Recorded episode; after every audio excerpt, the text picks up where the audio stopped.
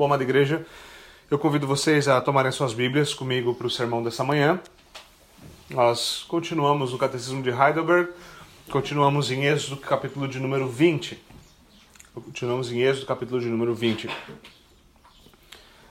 Nós estamos seguindo essa sequência de Heidelberg assim de que nós consigamos manter o raciocínio, manter o argumento, certo? Nós estamos vendo, uh, diferente da última passagem pelo catecismo, nós estamos olhando uh, as coisas agora com um pouquinho mais de detalhe, considerando um pouquinho mais uh, apuradamente cada aspecto importante dos mandamentos. Nós estamos no sexto mandamento. Na semana passada nós Vimos uma introdução ao sexto mandamento com aquelas questões mais significativas, falamos um pouquinho sobre teologia de guerra, sobre a questão do suicídio, sobre morte, defesa, coisas que são normalmente assuntos primários que se levantam, dúvidas primárias que se levantam. E nós tivemos então uma definição básica uh, do mandamento, a ideia do não assassinarás. Você não pode tirar a vida humana sem autorização, sem sanção divina, certo?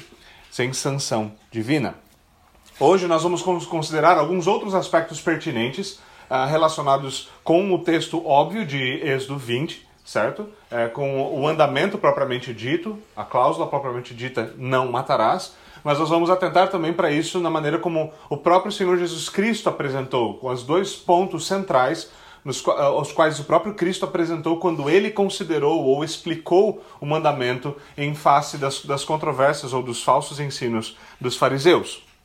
Nós vamos fazer isso logo após lermos o texto dos Dez Mandamentos novamente. Nosso texto de hoje então é do 20, mais uma vez do 1 ao 13, certo? Vamos ouvir esse trecho novamente. E então depois nós podemos considerar o texto de Mateus também uh, para o nosso sermão, tá bom? Vamos lá. Uh, ouçam a palavra do Senhor com atenção e com fé. Assim diz o Senhor. E Deus falou todas essas palavras. Eu sou o Senhor, o teu Deus, que te tirou do Egito, da terra da escravidão. Não terás outros deuses além de mim, não farás para ti nenhum ídolo, nenhuma imagem de qualquer coisa no céu, na terra, ou nas águas debaixo da terra. Não te prostrarás diante deles, nem lhes prestarás culto, porque eu, Senhor, teu Deus, sou Deus zeloso, e castigo os filhos pelos pecados de seus pais até a terceira e quarta geração daqueles que me desprezam, mas trato com bondade até mil gerações os que me amam e obedecem os meus mandamentos. Não tomarás em vão o nome do Senhor, teu Deus, pois o Senhor não deixará impune quem tomar o seu nome em vão. Lembra-te do dia de sábado para santificá-lo. Trabalharás seis dias e neles farás todos os teus trabalhos, mas o sétimo dia é o sábado dedicado ao Senhor, o teu Deus.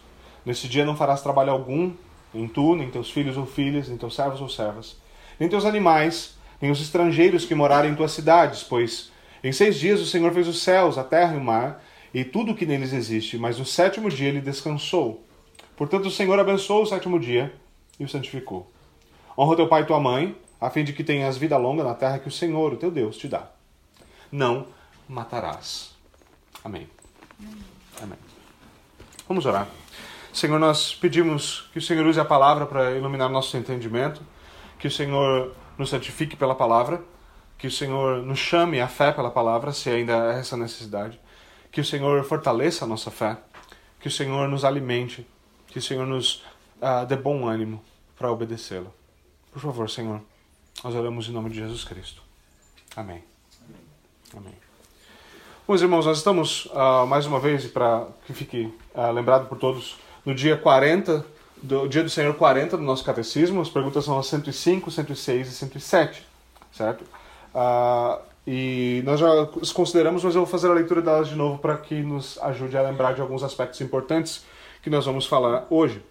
Então, o que Deus exige no sexto mandamento? Que eu não devo por mim mesmo ou através dos outros desonrar, odiar, injuriar ou matar o meu próximo por pensamentos, palavras ou gestos, e muito menos por ações. Antes eu vou fazer morrer todo o desejo de vingança. Além disso, não devo me fazer mal, nem, expor, nem me expor levianamente ao perigo por isso também o governo empunha a espada para impedir os homicídios. Mas esse mandamento fala somente sobre matar? Ao proibir o homicídio, Deus nos ensina que ele também detesta a raiz desse pecado, a saber, a inveja, o ódio, a ira e o desejo de vingança, e que ele considera tudo isso como um tipo de homicídio. Então basta que não matemos o nosso próximo dessa maneira? Não. Quando Deus condena a inveja, o ódio, a ira e o desejo de vingança, ele nos ordena a amar o nosso próximo como nós mesmos. demonstrar paciência, paz, mansidão, misericórdia, amizade para com ele, protegê-lo do mal, o tanto quanto pudermos e fazer o bem até aos nossos inimigos. Bom, meus irmãos, como eu falei, Uh, nós estamos considerando o sexto mandamento, nós estamos hoje partindo para esse segundo aspecto do que o nosso catecismo fala, é, sobre a, a, a, pergunta de sempre. Então quer dizer que se eu não esfaquear o meu irmãozinho, tá tudo bem? Certo? Se eu não matar alguém ativamente, certo? Se eu não pegar uma arma e apontar para alguém, tá tudo bem? E a resposta bíblica a isso é não, não tá tudo bem. Não é apenas isso que se enquadra no, no mandamento. E, e, a dificuldade aqui muitas vezes é o quê? É que nós temos a facilidade de ler as escrituras como se nós mesmos fôssemos pedaços de tábua, certo? Nossa interpreta interpretação dessas coisas é extremamente quadrada. Então nós olhamos não matarás. Fala, então se eu não matar, tá tudo bem, certo? E a gente gosta dessa interpretação, porque é fácil não matar alguém, para a maioria das pessoas, certo? Eu diria para a grande maioria das pessoas, graças a Deus certo? É fácil não matar alguém, é fácil cumprir esse mandamento, certo? Agora, é, mesmo quando nós olhamos para a lei lá atrás, o que é importante nós vermos é que parece, com uma leitura superficial, parece-nos que os dez mandamentos são sempre externos, certo? Não matarás, não adulterarás, não roubarás. Você fala, não, se eu não fizer algo assim terrível, tá tudo certo. Agora, quando nós chegamos no último mandamento, ele diz o seguinte: não cobiçarás. E cobiça não é algo que você vê, é algo que está lá dentro do coração. O não cobiçarás, fechando os mandamentos, eh, um dos autores, se eu não me engano, Thomas Watson, ele comentando os dez mandamentos, ele diz: quando Deus fecha os dez mandamentos com não cobiçarás, ele está fechando dessa forma para que nós nos lembremos que todas aquelas coisas sobre as quais, as quais ele falou encontram-se também no coração. Não se trata apenas de atos externos. E essa é a interpretação que o nosso próprio Senhor Jesus Cristo dá para esse mandamento e para os demais mandamentos. Por exemplo, no Sermão do Monte, Jesus está pregando a lei de Deus. Ele não está, como muitos assumem, contrariando a lei de Deus, mas a ensinando. Ele está, na verdade, contrariando os fariseus, que procuravam torcer a lei de Deus de uma forma que eles parecessem santos, certo? Então veja, se você quer parecer santo, a melhor coisa que você pode falar assim, ó, é santo quem não mata ninguém. Eu nunca matei ninguém, portanto, não sou santo. É fácil você definir certas coisas dessa forma. E é importante considerar isso. Ele estava, considera... ele estava contrariando, desculpe, os, os ensinos dos fariseus e explicando como a lei de Deus deveria ser adequadamente compreendida. E quando ele chega então ao sexto mandamento, ele diz o seguinte: lembre-se daquela forma que eu fórmula que eu comentei na semana passada. Ele diz o seguinte: vocês ouviram, desculpe, uh, para aqueles que querem acompanhar essa leitura, e talvez seja muito importante, Mateus 5, de 21 a 24, certo? Mateus 5, de 21 a 24, Jesus diz o seguinte: Vocês ouviram o que foi dito aos seus antepassados: Não matarás. E quem matar estará sujeito a julgamento. Mas eu lhes digo que qualquer que se irar contra o seu irmão estará sujeito a julgamento. Também qualquer que disser ao seu irmão, Raká, será levado ao tribunal.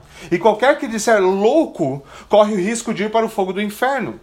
Portanto, se você estiver apresentando a sua oferta uh, do, uh, diante do altar e ali se lembrar que seu irmão tem algo contra você, deixe sua oferta ali diante do altar e vá primeiro reconciliar com seu, reconciliar-se com seu irmão e depois volte e apresente a sua oferta. Veja como Deus, veja como o próprio Deus, como Cristo, uh, quando ele aborda esse mandamento, como ele o interpreta. Certo? É, é diferente do que normalmente se esperaria. Os fariseus, uh, os fariseus são, com, uh, são os que, como o Evangelho nos revela, não, se, não tinham preocupação com xingar, com, com jurar falsamente. Eles não, tinham, eles, não tinham, eles não se preocupavam, desculpe, com ódio. Eles não se preocupavam muitas vezes com planejar o assassinato. Os evangelhos nos mostram que os fariseus estão nem aí para isso. Para eles, não. Está aqui planejando assassinato, mas ele não matou ninguém. Certo? Para eles tudo isso era legítimo. Eles não viam problema nisso. Eles odiavam nosso Senhor Jesus Cristo, eles ah, ah, se iravam contra ele, eles planejavam matá-lo e eles não viam problema nisso. Eles tentavam esconder isso com sua, sua típica interpretação quadrada, bronca da lei de Deus. Mas aqui Jesus fala que tudo isso está ligado ao sexto mandamento. E ele resume a questão em dois pontos bem sucintos. Bem sucintos. Não são só esses, mas esses dois pontos são importantes e são os nossos dois pontos fundamentais de hoje.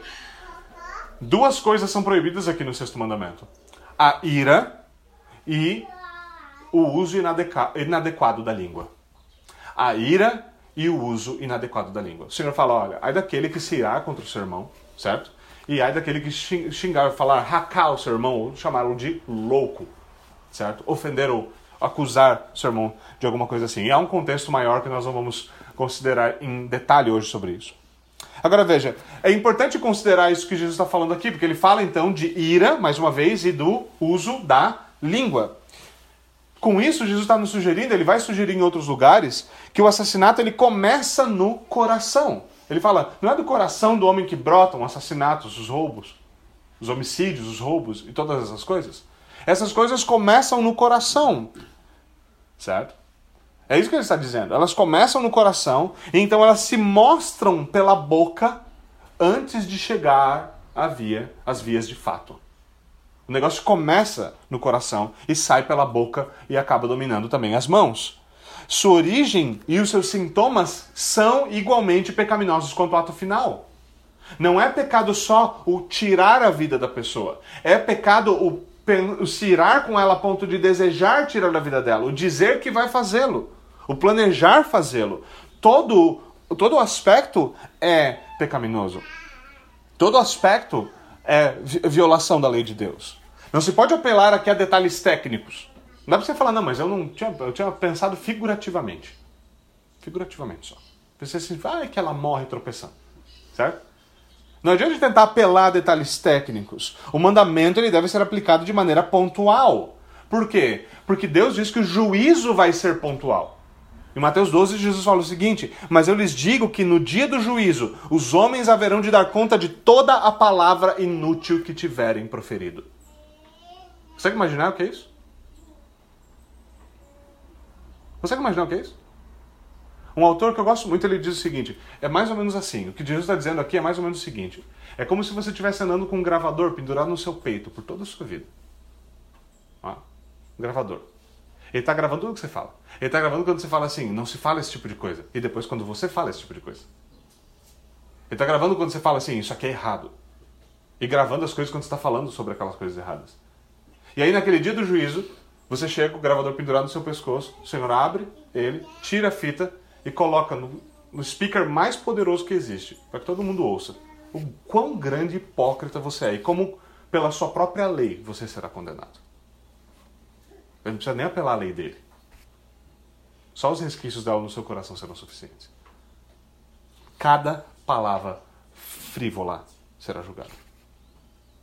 Agora, então vamos, vamos lidar um pouquinho com isso, com, com isso que o Senhor Jesus Cristo está falando. Sobre a questão da ira e sobre a questão da palavra, do uso da língua. Primeiro eu gostaria de lidar com a questão da ira. Uh, a ira é algo que se encontra em todo lugar, certo? Em todo lugar. A, maneira, a única coisa que varia sobre a questão da ira é como ela se manifesta. É como ela se manifesta. Ela se manifesta tanto daqueles que explodem, certo? Explodem com barulho, com palavras, com gritarias, contendas e desavenças. Mas ela se mostra também naqueles que implodem em amargura e falta de perdão. As duas coisas são ira. As duas coisas têm a raiz na ira. Para nós encontrarmos a ira, basta nós olharmos para onde há coisas como essa. O sábio em Provérbios nos dá um mapa para encontrar a ira. Veja o que ele diz: O ódio excita contendas. Você quer saber aonde tem gente irada com problema com ira? Olha para onde tem gente brigando. Olha para onde tem gente se magoando, para gente se afastando, para onde tem gente, para qualquer coisa como essa acontecendo. O ódio excita contendas. O amor, por outro lado, ele cobre multidões de pecados. O ódio existe onde você não consegue passar por cima de dificuldades e tropeços.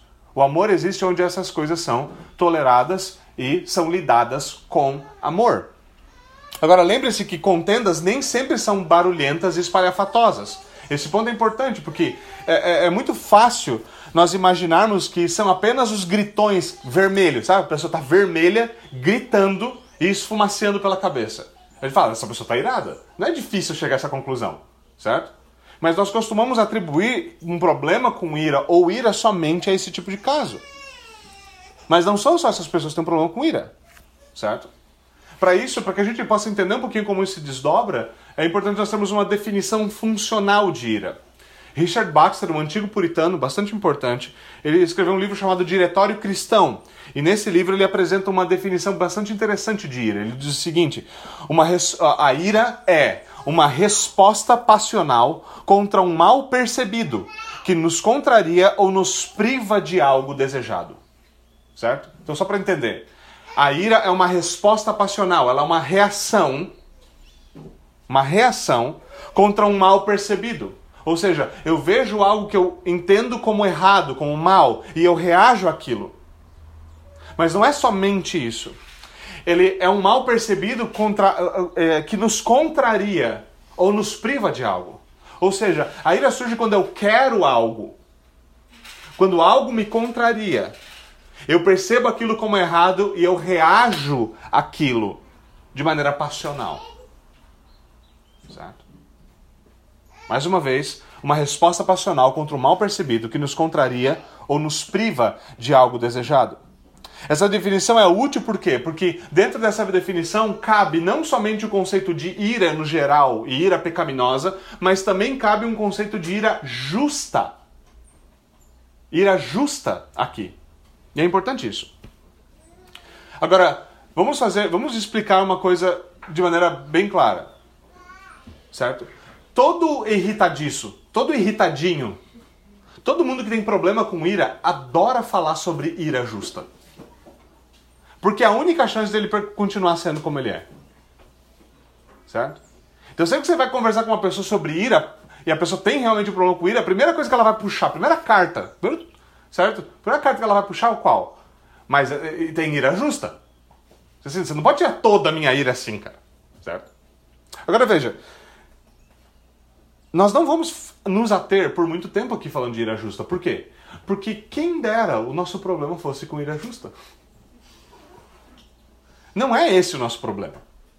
Não é isso que nos incomoda, não é isso que nos aflige. Sejamos honestos. Se nosso problema fosse ira justa, convenhamos, nós não teríamos um problema.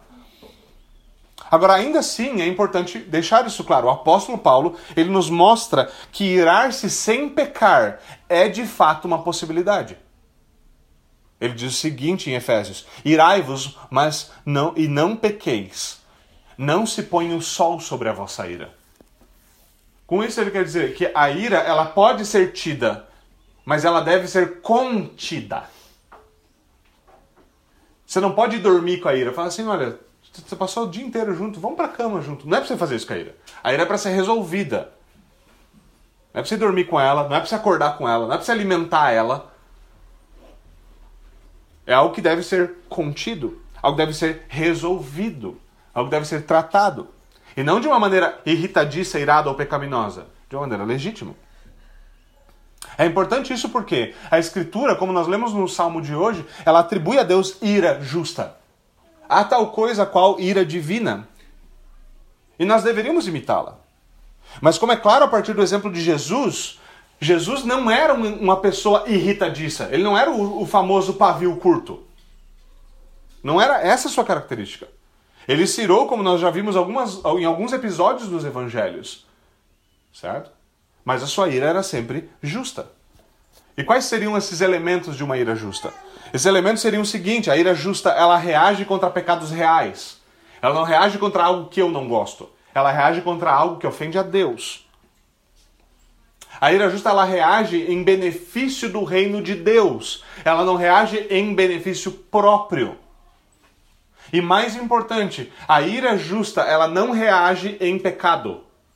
Ela reage em piedade. Ela não reage com palavras torpes, ela não reage com gestos torpes, ela não reage com grosseria, ela reage piedosamente. Isso não quer dizer que ela não reaja com força e com um vocabulário forte. Nós vamos falar disso mais para frente. Mas ela reage piedosamente. E nós temos exemplo disso, certo? Nós temos exemplos bíblicos disso. E nós veremos alguns hoje. Agora, para que fique bastante claro, dar o dedo enquanto xinga os parentes do homem que trancou a sua frente no trânsito não é um exemplo de ira justa. Se você estava com dúvida, certo? Tá resolvido, certo? Amaldiçoar a terceira e a quarta geração do cara porque ele te ultrapassou na BR não é ira justa. Não é ira justa. Não tem muito como explicar isso. É só simples assim, certo? Agora, como eu disse, o nosso problema é que nós iramos e pecamos na nossa ira. Nós reagimos pecaminosamente contra o que julgamos como mal, porque esse mal, segundo o nosso entendimento, nos privou de algo, porque esse mal nos contrariou. E o problema aqui é este. O problema aqui é este. Tiago nos diz na sua carta que a ira do homem não produz a justiça de Deus. A ira do homem não produz a justiça de Deus. Nós podemos falar aqui, quando nós falamos da ira dos homens, em três tipos de ira, eh, basicamente. Na ira contra os outros, ou que se manifesta contra os outros. A ira em relação a nós mesmos, certo? E a ira a Deus. E para isso eu estou usando, é, eh, eh, para falar desse conteúdo, eu peguei algumas coisas bastante importantes no livro chamado uh, I, uh, Ira, Arrancando o Mal pela Raiz, de um autor chamado Robert Jones. É um livro excelente. Uh, então, ira em relação aos outros, ira em relação a nós mesmos e em relação a Deus. Agora então, veja, quando a ira ela se manifesta, ela se manifesta porque nós não conseguimos algo, nós não conseguimos obter algo. É importante notar isso, porque quando isso acontece no lar, por exemplo, nós reagimos. Nós desejamos algo e aquilo então não é alcançado, e então há uma resposta em ira. E talvez se você tem um problema com ira, eu lembro de lendo o livro pensando, cara, quantas. Como, como isso é simples, mas verdadeiro. Muitas vezes você parece que você cirou, parece que você não sabe direito como você cirou, mas quando você para para pensar, você vê que você estava querendo uma coisa e aquilo não aconteceu. E aquilo foi, então, a faísca que era necessária. Você já estava cheio de querosene e era um pavio pronto. Aquilo foi só a isca necessária. O que, obviamente, não justifica a sua resposta. Mas nós desejamos algo, nós não obtemos aquilo, nós cremos que é errado nós não termos aquilo, então nós reagimos pecaminosamente. Isso é importante porque nós notarmos porque às vezes o que nós desejamos é pecaminoso. Às vezes o que nós desejamos é pecaminoso. Como um homem que se irrita porque ele está pedindo para as pessoas ajudarem ele a cooperar com a sua mentira e trapaça para ele ganhar dinheiro, e quando ninguém quer ajudar ele, ele tem um acesso de ira, xinga todo mundo e sai batendo a porta, e bate a porta do carro e sai cavocando com o carro. O desejo dele era pecaminoso. Ele não o obteve, então ele ficou irado. Mas muitas vezes nós nos irritamos por algo que nós queremos, e esse algo que nós queremos é legítimo. Esse é um dos grandes problemas. Nós queremos algo bom e nós não obtemos, e por não obtermos algo bom, nós nos irritamos. Um exemplo é: nós queremos, por exemplo, que nossos filhos sejam obedientes. E aí, quando isso não acontece, começa a fervilhar a nossa cabeça. A coisa começa a acontecer. A questão é simples. O que acontece nesses casos é que bons desejos se tornam maus senhores bons desejos se tornam maus senhores. É um bom desejo querer que o seu filho seja uma criança obediente. É um péssimo, isso é um péssimo senhor sobre você. Se é esse conceito que está dominando a sua vida, ele é um péssimo senhor e sempre será. Sempre será. Você pode estar desejando algo bom, mas se aquilo dominar você, então você será escravo de um desejo bom e você irá pecar. A ira não vai alcançar o seu desejo. Nunca. Certo? O arrependimento, seguido do uso dos meios legítimos, vai.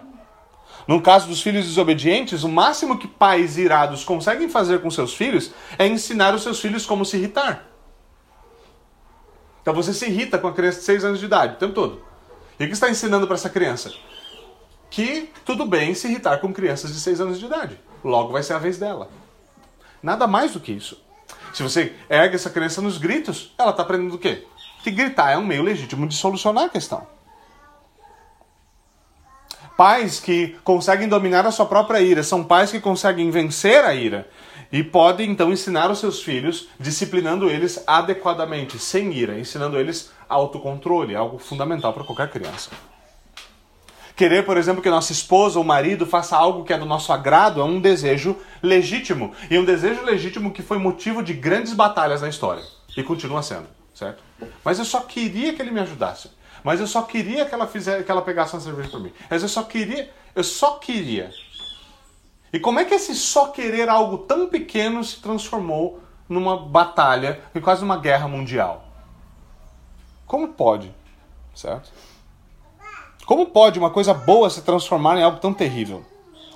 Mais uma vez, bons desejos são maus, senhores.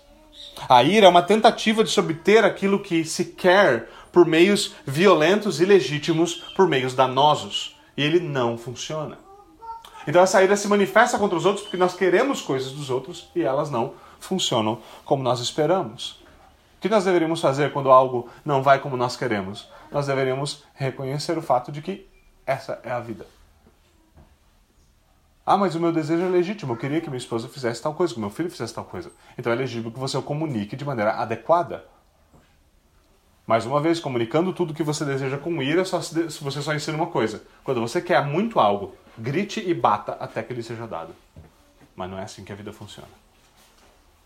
Agora, essa ira também se manifesta contra nós mesmos. Isso é algo bastante peculiar. Porque quando nós mesmos impedimos a satisfação dos nossos desejos, nós ficamos irados. E nós podemos viver frustrados e amargurados com, com nós mesmos.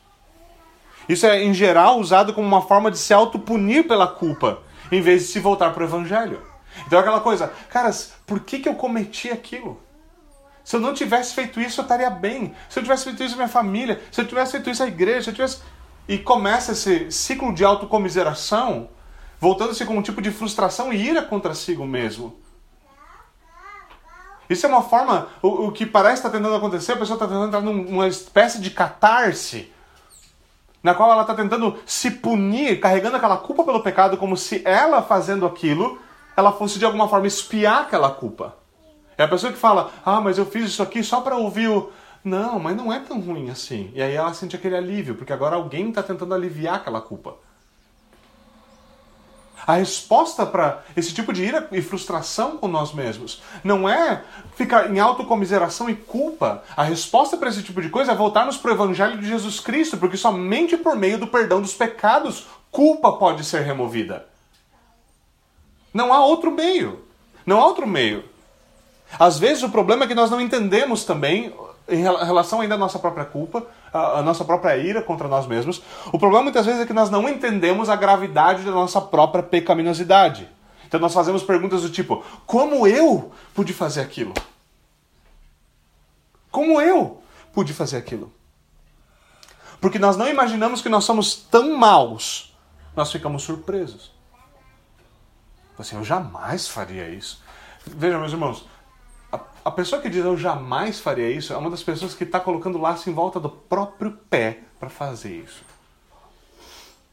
Uma das grandes ciladas nas quais nós nos metemos é imaginar. Eu jamais. Eu jamais. Mas se nós adotarmos nossos próprios padrões de justiça, nós sempre sucumbiremos à culpa. A necessidade aqui, veja, não é a solução psicológica de perdoar a si mesmo. Você ouve hoje pastor falando isso, é a coisa mais absurda, estapafúrdia. Infelizmente, pastores hoje falam um monte de coisa absurda, estapafúrdia. Certo? Então essa é só mais uma. Então eles vêm e dizem, não, você tem que. Deus já te perdoou, você tem que perdoar a si mesmo. É uma ótima solução. Perdoar a si mesmo nada mais é do que um exercício em futilidade. Não serve para porcaria nenhuma. Não faz nada. O que é necessário é confessar o pecado e pedir ao Senhor que Ele remova a culpa. Se você continua sucumbindo debaixo do mesmo pecado e vivendo em culpa debaixo do mesmo pecado, o que você deve fazer é se arrepender e confessá-lo. Porque o único que remove a culpa, o único que remove a mancha do pecado, o único o único que nos liberta para vivermos a alegria do perdão dos pecados, sobre a qual Davi fala no Salmo 32, é Deus. Não é nenhum exercício em psicologia barata de fundo de quintal. Quem ainda continua sucumbindo à culpa não entendeu o perdão oferecido no Evangelho de Jesus Cristo. Agora, em terceiro lugar, então nós falamos a culpa é, da, da, ira contra os outros, ira contra si mesmo, agora ira contra Deus. Por fim, muitas vezes nós nos iramos contra o Senhor. Um grande exemplo bíblico disso é Caim, certo? E lembre-se, veja como ira está associada, associada com morte desde o princípio, certo? Caim. Qual que era o problema de Caim? O problema de Caim é o seguinte: não dá para matar Deus. Esse era o problema de Caim. Deus não aceitou minha oferta, acertou do meu irmão. Eu não posso matar Deus.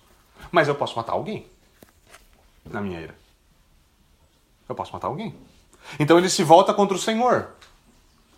Mas não podendo matar o Senhor, ele mata o próprio irmão. A nossa, nossa, nossa resposta a esse tipo de coisa é essa. Nós não podemos voltar, voltarmos contra o Senhor. Então o cachorro está na frente e leva um chute. A porta do carro, certo? Parece um caminho para o calvário, de tanto que sofre. Tanto que você bate ela. As portas da casa estão todas frouxas, certo? Você entra em casa, as pessoas se encolhem perto de você. Você é uma bomba de ira, de frustração, de frieza, muitas vezes. Você não explode, você implode mais uma vez. Você é duro, frio. Nós murmuramos. E a nossa murmuração é uma mostra da nossa ira. Nós discordamos da providência de Deus. Por que Deus fez assim? Nós demonstramos assim não estar satisfeitos e nós questionamos se ele é justo. Nós olhamos para os nossos desejos e vemos algo que Deus fez e fala: não, ele é injusto. Nós não paramos para pensar que talvez nós sejamos injustos por tentar julgá-lo. Por que as coisas não acontecem como eu quero? E em vez de nos sujeitarmos à sabedoria e à providência de Deus, nós damos lugar contra uma ira contra Deus. Agora, de novo, a gente não consegue fazer nada contra ele. Veja, é importante notar aqui, isso não quer dizer que nós não possamos nos lamentar, porque nós podemos. Há um livro na Bíblia escrito chamado Lamentações. Não quer dizer que você não possa perguntar por que a Deus, mas quer dizer que nós devemos fazer em submissão, não em desafio. Muitos vivem irritados, tensos, inquietos, frustrados, ficam endurecidos eles não reconhecem que a sua irritação é com Deus. Eles acham que há algo de errado com a vida. Já viu essa pessoa? Fala, cara, minha vida não dá certo. Tem alguma coisa errada com a minha vida. Eu vivo frustrado por causa da minha vida. Tem algo errado com a minha vida. Mas o problema deles não é com a vida, é com o Senhor que dá a vida. É com o Senhor que controla todos os aspectos da vida. É com aquele que governa todas as coisas. Eles vivem tristes, amargurados por estarem insatisfeitos com a vontade de Deus, mesmo que eles não reconheçam que há um Deus fazendo toda a vontade dele. Eles tentam fazer greve de silêncio contra Deus e, se pudessem, não perdoariam a Deus. O problema é que Deus é justo, ele não fez nada de errado, não tem por que perdoá-lo. E se um dia você ouvir um pastor falando assim, não, o que você precisa é perdoar a Deus por ter levado seu marido. O que você deve fazer, certo? É lembrar esse pastor de que ele é louco. Para ser respeitoso. Essa, essa é a resposta respeitosa que você pode dar. E nunca mais se sentar debaixo do seu ensino. Não há nada tão absurdo quanto isso. Nós não perdoamos a Deus, nós buscamos dele perdão. Nós violamos a sua lei. Ele é legislador, não nós. Não nós. Ele é perfeitamente justo. Nós não podemos fazer nada contra ele, então o que, que nós fazemos? Nós nos rebelamos. Não dá para se voltar contra Deus. Não dá para fazer um coup d'etat contra Deus, certo? Então o que você faz? Você se rebela. Agora veja, o Catecismo de Westminster nos, nos diz, no sexto mandamento, ele nos ordena o seguinte: nós devemos suportar com paciência a mão de Deus. É. Jó é um exemplo de paciência debaixo da mão de Deus. E graças a Deus, até o momento, nenhum de nós precisou se unir a Jó. Certo? Ele diz ainda: nós devemos serenar a mente e alegrar-se no espírito. A solução para a ira pecaminosa é a alegria no espírito. Agora, a alegria no espírito é fruto de perdão dos pecados. É importante que nós saibamos disso. E o que acontece é que se nós não temos, como diz o catecismo, pensamentos caridosos de amor, compaixão, mansidão, benignidade, bondade, se nós não serenamos a nossa mente na vontade de Deus, se nós não nos sujeitamos a Ele, então nós estamos sujeitos a pecar, nós estamos sujeitos a nos irar contra os outros, contra nós mesmos, contra o próprio Deus, a nos rebelar violentamente se for necessário. E aqui há, uma, há um grande problema para aqueles que têm verdadeira dificuldade com ira. Qual é?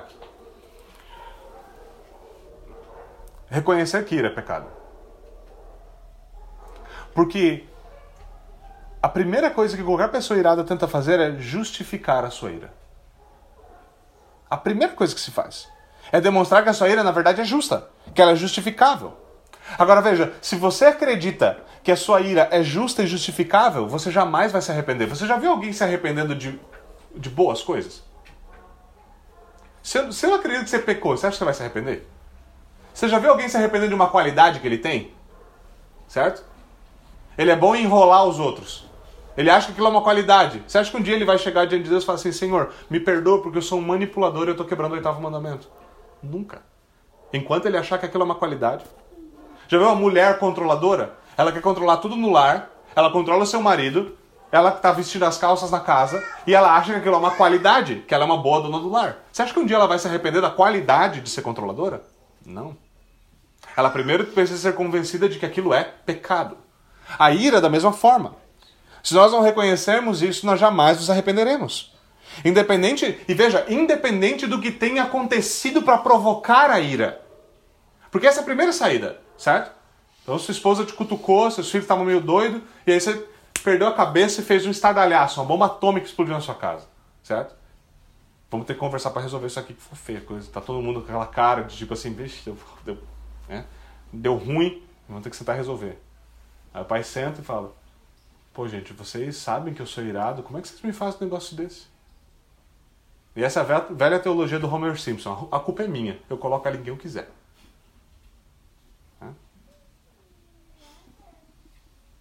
O problema é dizer, independente do que vocês tenham feito, é injusto e pecaminoso que eu quebre o sexto mandamento e me ire e haja de maneira irada contra a minha família. Olhar e falar, não é porque você provocou, é porque eu pequei. Então a gente tem um problema com isso porque às vezes a gente acha assim, se eu falar assim, a pessoa nunca vai enxergar que ela pecou, eu preciso fazer ela enxergar. Agora, especialmente se você é um homem, marido, ou você está se preparando para o casamento, ou se você deseja se casar, a melhor coisa que você pode ensinar para sua esposa sobre arrependimento é se arrepender pelo seu pecado e mostrar para ela, mostrar para ela como se faz. Não tentando convencê-la do pecado dela, mas confessando o seu honestamente. E uma das coisas que vai acontecer, e na minha própria experiência tem acontecido, é eu falar, independente do que você tenha feito, eu mirei, eu pequei. E por isso eu quero pedir teu perdão. Eu quero saber o que eu posso fazer para melhorar a situação. Então, de repente, você ouviu falar, eu não, ela falando, eu não deveria ter provocado a sua ira. Eu fui injusta. O Evangelho é a maneira de nós solucionarmos isso. Arrependimento e perdão. Agora, o Senhor nos fala então de ira, eles falam que é pecaminoso nós nos irarmos, nós odiarmos o nosso irmão, sabe? Aquela coisa de ficar pensando assim, aquela pessoa podia morrer, né?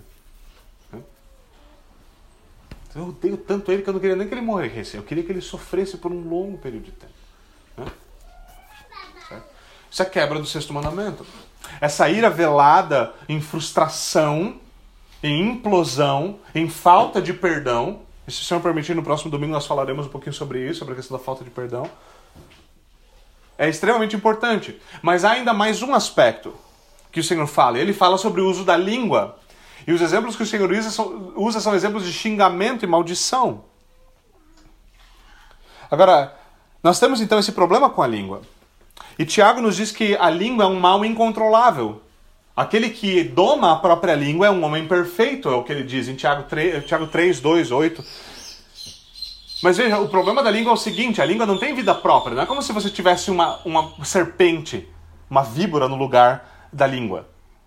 Ela é apenas um meio de dar vazão ao que está no coração. É isso que o Senhor fala. Ele nos diz: a boca fala do que o coração está cheio. Cheio.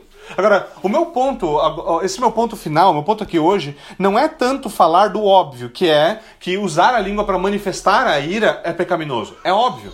Se a ira é pecaminosa, a ira do coração é pecaminoso, tudo aquilo que põe ela para fora, como diz Matthew Henry, algo no seu coração, na sua mente é pecaminoso. Botá-lo para fora é só mais pecaminoso, certo?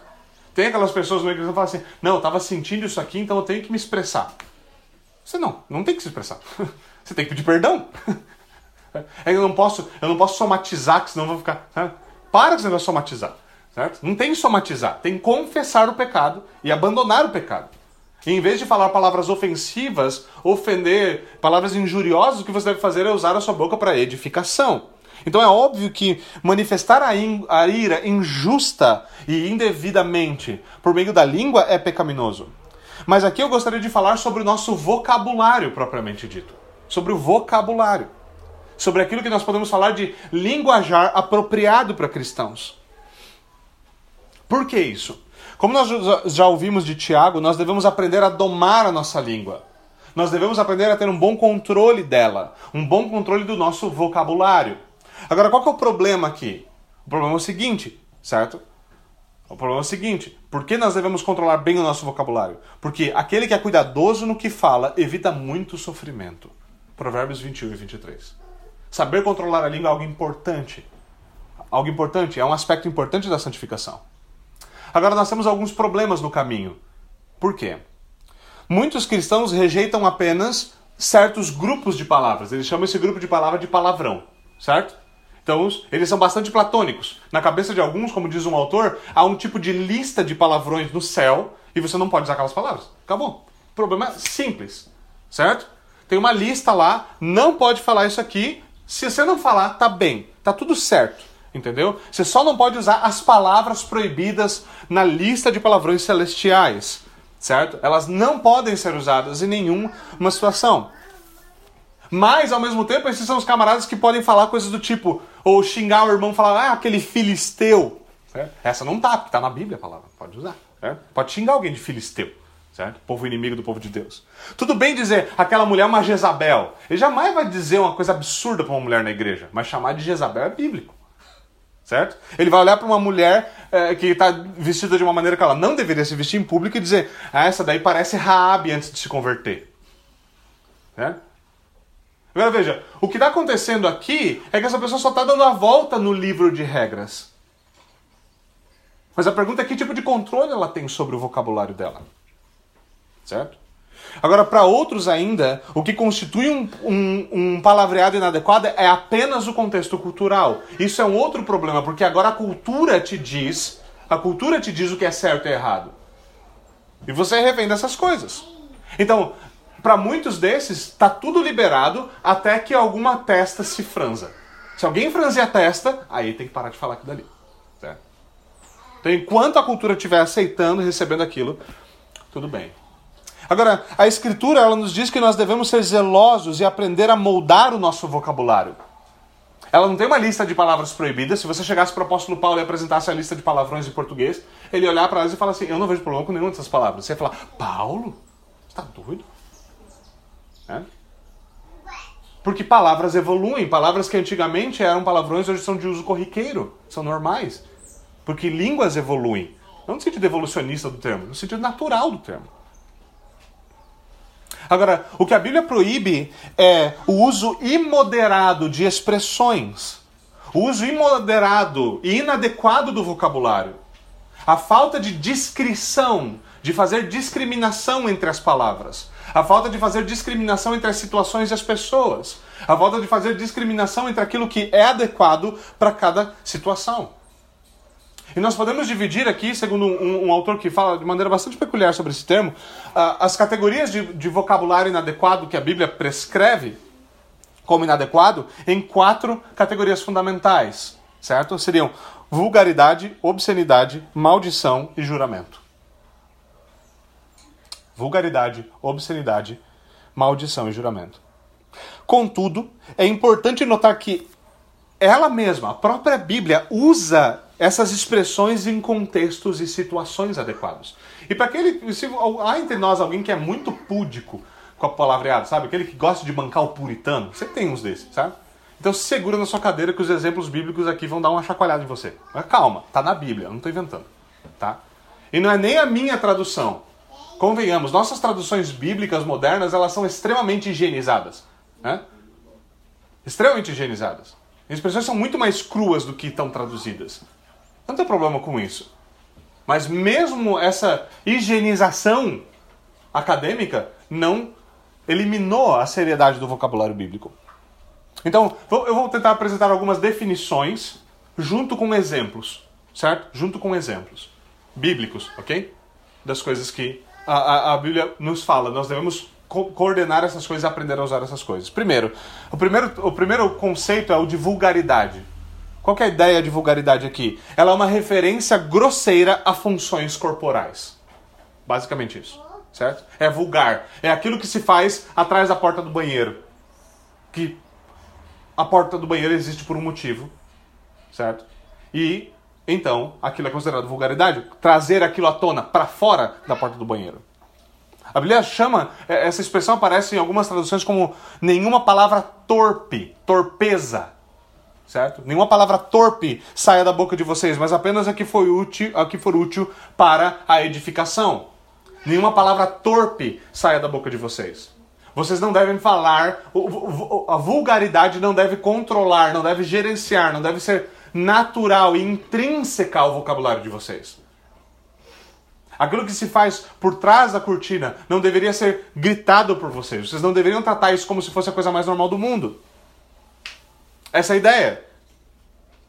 Agora, veja alguns, alguns exemplos bíblicos simples. Por exemplo, é, Isaías 64, 6.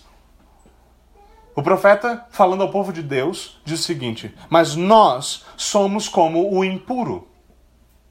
Nós somos como o impuro. Então ele diz o seguinte: Todos nós, todos os nossos atos de justiça.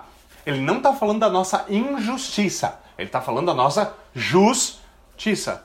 Todas, todos os nossos atos de justiça são como trapo de imundícia ou trapo imundo.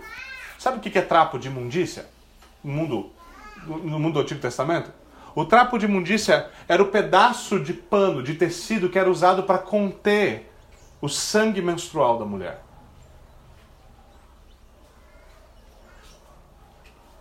Você vê, a Bíblia fala, nenhuma palavra torpe, nenhuma vulgaridade sai da boca de vocês, mas a própria escritura, no momento adequado, de uma forma forte, esse é um vocabulário forte. Se olhar para alguém e falar, olha, sabe o que acontece? Os seus atos, as suas justiças são assim, ó. Esse é um vocabulário bem gráfico. Bem gráfico.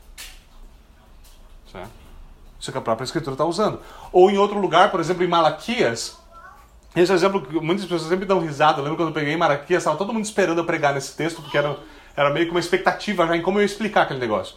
Mas o que acontece em Malaquias é que os, os israelitas estão apresentando ao Senhor ofertas imundas. Animais tortos, defeituosos, imperfeitos, sujos. E sabe o que o Senhor fala para os levitas e para os sacerdotes? Eu vou pegar as fezes dos animais que vocês estão me oferecendo e eu vou esfregar na cara de vocês. Eu não estou inventando, tá lá. Não parece o tipo de coisa que sai do púlpito da igreja, certo? Mas é o tipo de coisa que Deus fala. Agora veja, Deus não fala sempre assim. Ele tem um perfeito controle do seu vocabulário. Ele sabe uma maneira adequada de usar esse tipo de coisa. Há uma maneira adequada de usar esse tipo de coisa e há uma maneira inadequada. A obscenidade, segundo ponto, ela é do mesmo tipo da vulgaridade, certo? Só que a obscenidade, ela tem referências sexuais. Ela fala sobre a atividade sexual, sobre algo sexual, certo? E sobre ela a Bíblia nos ordena o seguinte: entre vocês não deve haver nem sequer menção de imoralidade sexual, nem de qualquer espécie de impureza nem de cobiça, pois essas coisas não são próprias para os santos. Não haja obscenidades, nem, nem conversas tolas, nem gracejos imorais. Isso aqui são o quê? São basicamente os gracejos, as, expressões que você faz com a mão, representando coisas imorais. Nem gracejos imorais que são inconvenientes. Mas, ao invés disso, ações de graças. Não deve haver então menção dessas coisas, isso não deve ser feito. Agora, e esse talvez seja o exemplo mais, mais tenso é, para aqueles que nunca leram a Bíblia direito, certo? Infelizmente, às vezes são mais do que a gente espera. Né? Mas quando o Senhor se volta ferrenhamente por meio da, da, da boca do profeta Ezequiel contra o povo, Deus está chamando, está mostrando para o povo, fala assim: está na hora de eu mostrar para vocês qual é a realidade do pecado de vocês. É esse o linguajar que o Senhor usa, usa por meio do profeta Ezequiel. Contudo, e esse, eu estou lendo a Bíblia aqui, tá? Calma. Contudo, Israel ia se tornando cada vez mais promíscua à medida que se recordava os dias da sua juventude, quando ela era prostituta no Egito. Ela desejou ardentemente os seus amantes, cujos membros eram como os de jumentos e cuja ejaculação era como de cavalos. De modo que você ansiou pela lascívia de sua juventude, quando no Egito seus peitos eram afagados e seus seios virgens eram acariciados. Qual a descrição que Deus está fazendo de Israel aqui?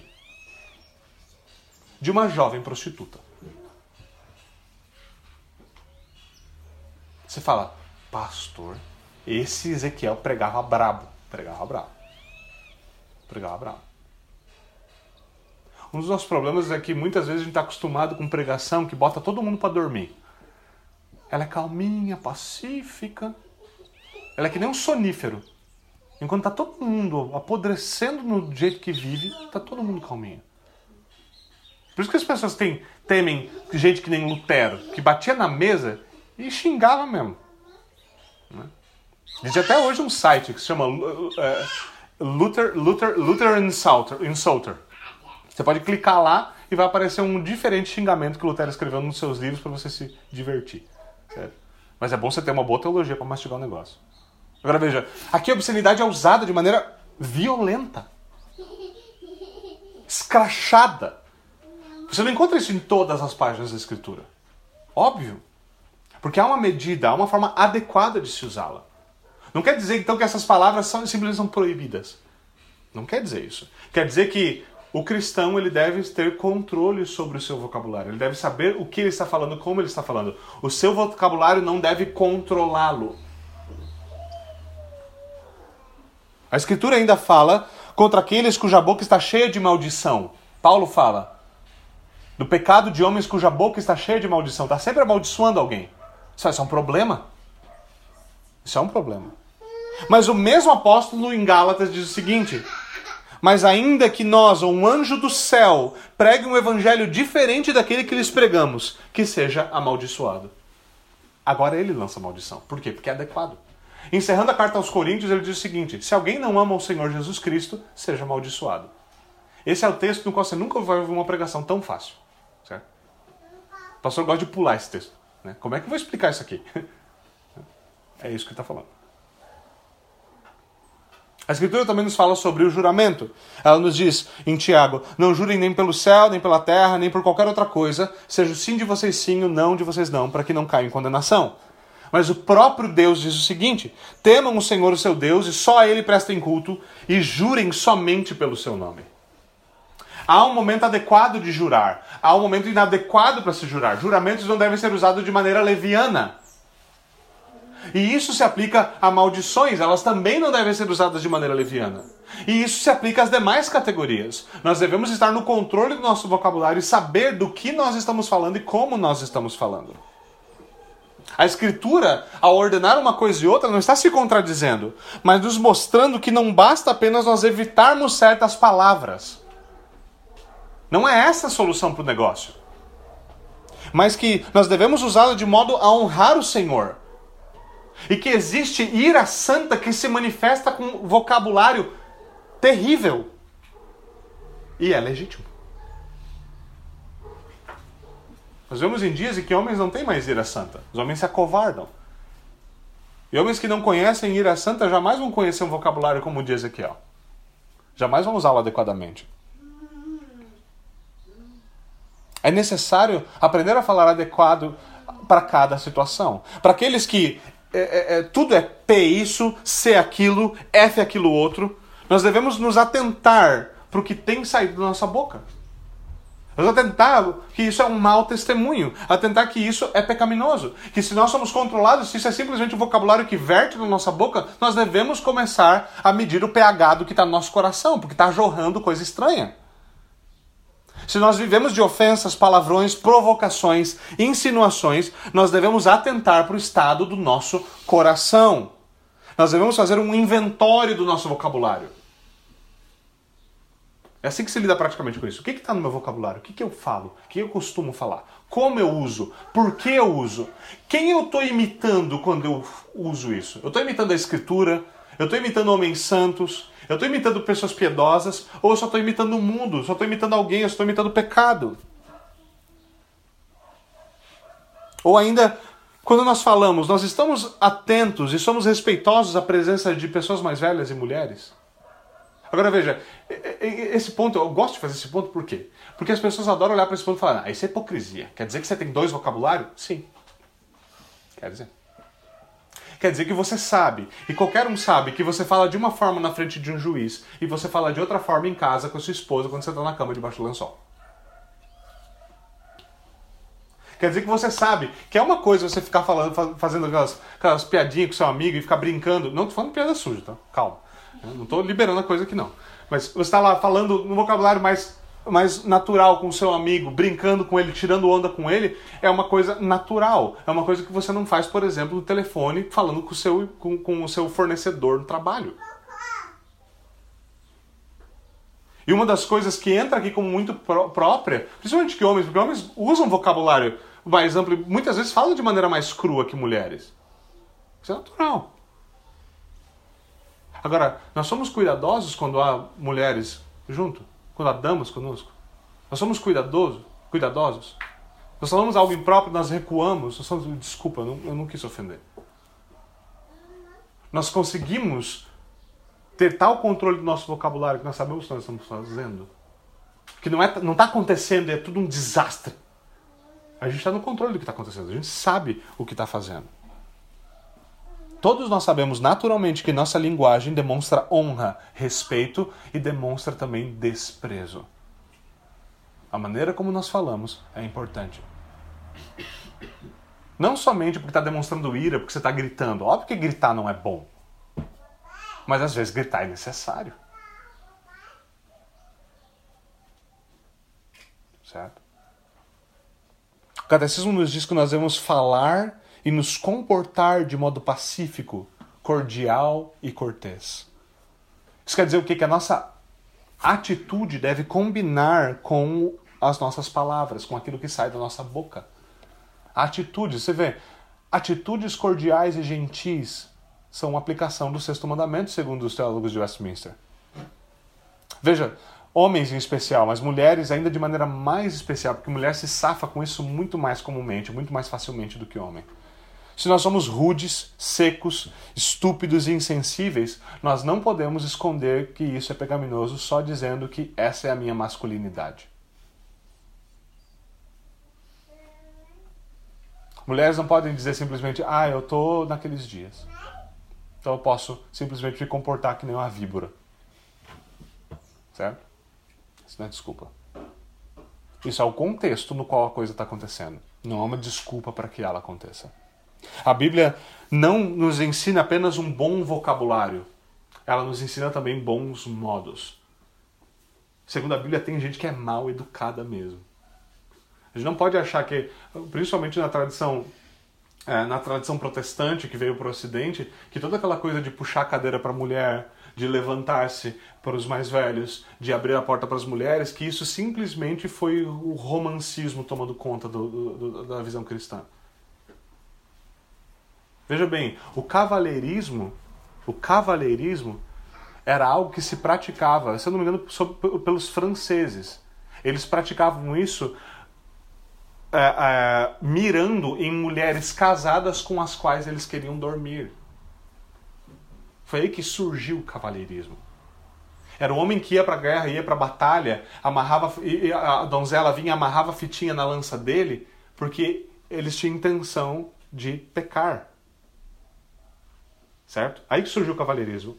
Os primeiros a pegarem o cavalheirismo, de tirar a camisa e dar para a mulher, de jogar o lenço para ela poder pisar, aplicar isso ao casamento monogâmico e aplicar isso à vida cristã foram os puritanos que falaram tudo isso que vocês acham bonito fazer para fazer aquilo que é errado, nós aplicamos aqui. Ame as suas esposas, seja gentil com elas, abra a porta do carro para elas, compre flores para elas, trate elas bem. Curioso. Foram os mesmos puritanos que escreveram esse catecismo dizendo: é assim que você faz. É assim que se cumpre o sexto mandamento. Vejam, meus irmãos, o Senhor Jesus Cristo ele morreu pela nossa boca suja e pela nossa ira também. Ele morreu pelas vezes que você chutou a porta, o gato, quebrou o copo, brigou com a mulher, com os filhos, com o patrão. Ele foi humilhado, ele foi ofendido, amaldiçoado, caçoaram dele, disseram coisas impróprias dele, expuseram a vergonha dele publicamente. A ira dos homens estava sobre ele, mas mais do que tudo, a ira do próprio Deus estava sobre ele. Todas essas coisas que pertenciam a nós por causa do nosso pecado foram derramadas sobre o Santo Filho de Deus. E é nele que nós temos salvação. Ele morreu para nos livrar desses pecados dos quais ele mesmo foi alvo, sem merecer, porque nós somos pecadores. Mas ele não morreu e então ressuscitou para que nós permanecemos, permaneçamos nesses pecados. Ele morreu e ressuscitou para que nós sejamos libertos desses pecados e aprendamos a viver em justiça, a falar, a agir, a nos comportar de maneira digna daqueles que se chamam cristãos, daqueles pelos quais o sangue do Filho de Deus verteu na cruz. Vamos até o Senhor em oração. Senhor, nós pedimos que o Senhor, como, como pediu o teu profeta, nós pedimos que o Senhor toque a nossa língua, o Senhor toque o nosso coração, o Senhor nos purifique, o Senhor nos ensine a falar nos ensine um bom vocabulário, nos ensine a fazer uma boa medida do nosso vocabulário, que o Senhor nos ensine ira, o Senhor nos ensine a avaliar os nossos desejos, a renunciá-los, a nos sujeitar à tua mão, a conter a nossa ira, a resolvê-la, a espiá-la por meio do Evangelho. Nós oramos, Senhor, para que o Senhor tenha misericórdia de nós, aplique a tua palavra a nós, torne ela eficaz pelo poder do teu Santo Espírito. É isso que nós te pedimos, é pelo que nós oramos, em nome de Jesus Cristo. Amém. Amém. Amém.